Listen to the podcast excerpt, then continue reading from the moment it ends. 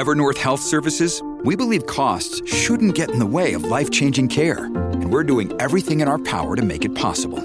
Behavioral health solutions that also keep your projections at their best? It's possible. Pharmacy benefits that benefit your bottom line? It's possible. Complex specialty care that cares about your ROI? It's possible. Because we're already doing it. All while saving businesses billions. That's Wonder made possible. Learn more at evernorth.com/wonder.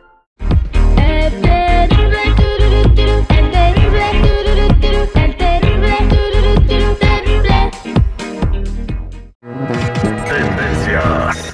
Popularidad. Lo más destacado del momento en las redes sociales. Esto es What's Trending. Información que no ayuda, pero entretiene. Con la Jennifiera. Al aire con el terrible. Vamos a platicar con la Jennifiera. ¿Qué es lo que está platicando la gente en las redes sociales? Ella estuvo haciendo una profunda investigación y ya nos trae los trending. Adelante, Jennifiera. Bueno, chicos, vámonos recio porque el tiempo apremia. ¿Y qué creen? Mm. La Secretaría de Gobernación habló sobre la polémica que causó Cristian Chávez, donde, pues como muchos si no lo saben, en un concierto de RBD modificó la bandera de México. Salió con una bandera en donde viene, pues, los, los característicos arcoíris y en medio, pues, el blanco y el escudo y del otro lado igual los arcoíris. Bueno, declararon que el uso de los símbolos patrios, como la bandera de México, no debe ser alterado, modificado o utilizar de manera indiscriminada sin importar el mensaje que se desee transmitir a la sociedad. Y pues muchos se preguntarán qué va a pasar con Cristian Chávez. ¿Va a recibir alguna multa o no? ¿Se lo Bueno, van a dejar caer? Exactamente. Bueno, pues de acuerdo con la ley es considerado un delito y podría enfrentar una amonestación o una multa de hasta 10 mil veces el valor de la unidad de medida y actualización o un arresto de 36 horas. Es no que- se sabe todavía si sí lo van a aplicar, pero bueno, si ya lo publicaron en las redes sociales, quiere decir que algo hay de eso. Oye, yo creo que le, le habló al, mañana, al manager de Cristian Chávez y le dijo, Cristian, la regaste, te la van a dejar caer toda. Y dice Cristian, sí. sí, sí. Rápido, rápido, yo solo me entrego. No se pasen, chicos. Luego nos van a colgar. Eres tú. No, yo no, yo no. ¿Qué va, Jennifer? Bueno, alguien que también le dejaron un premio fue a Kazú. Y es que, ¿qué creen, chicos? ¿Qué? Ya Cristian Nodal y Kazú ya le dieron la bienvenida a su bebé. Ya anunciaron la tan esperada noticia por algunos y por otros no tanto. Pero bueno. Ya le dijeron a sus seguidores a través de una foto muy bonita que ya son papás, ya nació su bebé. ¿Cómo ven?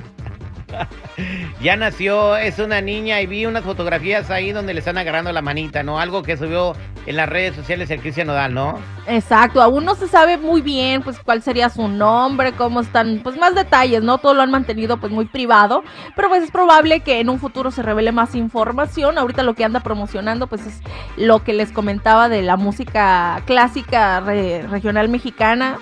De, de que sacó y pues están muy padres yo la escuché la verdad anoche y pues si no tienen la oportunidad vayan a- ahí a, a buscar México en mi voz México en mi voz, este ya salió hoy, ya salieron ahí las rolitas. ayer Wow, wow, increíble. Entonces están todas las plataformas. Más adelante les damos una probadita de lo que son las canciones de Cristian Nodal. No se despeguen del programa para, para criticar, ¿no? ¿Qué tal se oyen estos clásicos en la voz de este cantautor eh, muy tan y tan talentoso? Exactamente, chicos. Bueno, ahora vámonos con una recomendación rapidita, una por ahí si tienen Netflix. Bueno, Netflix va a lanzar una docuserie titulada Encuentros, producida por Steven Spielberg. Este es el, el que no lo conoce. Bueno, pues él hizo E.T., entre otras cosas, pero bueno, se va a estrenar el 27 de septiembre y esta va a ser una serie basada en experiencias reales de contactos con extraterrestres, así que pues si te gustas esas ondas de, de cosas desconocidas y tipo Jaime Maussan, bueno, a esta serie es para ti. Oye, entonces Steven Spielberg hace un documental, o sea, un documental, no lo confundamos con una película no, ni con una serie. Son- una docuserie. Son te- testimonios de personas que fueron abducidas o tuvieron contacto con extraterrestres, no, no personas que vieron ovnis, porque a este punto yo creo que todo el mundo ha visto un ovni. Oye, y volviendo a hablar de Jaime Maussan, estoy viendo en el Excelsior, en el Heraldo, que supuestamente que lo que, lo que andan presentando eran llamas, Jennifiera.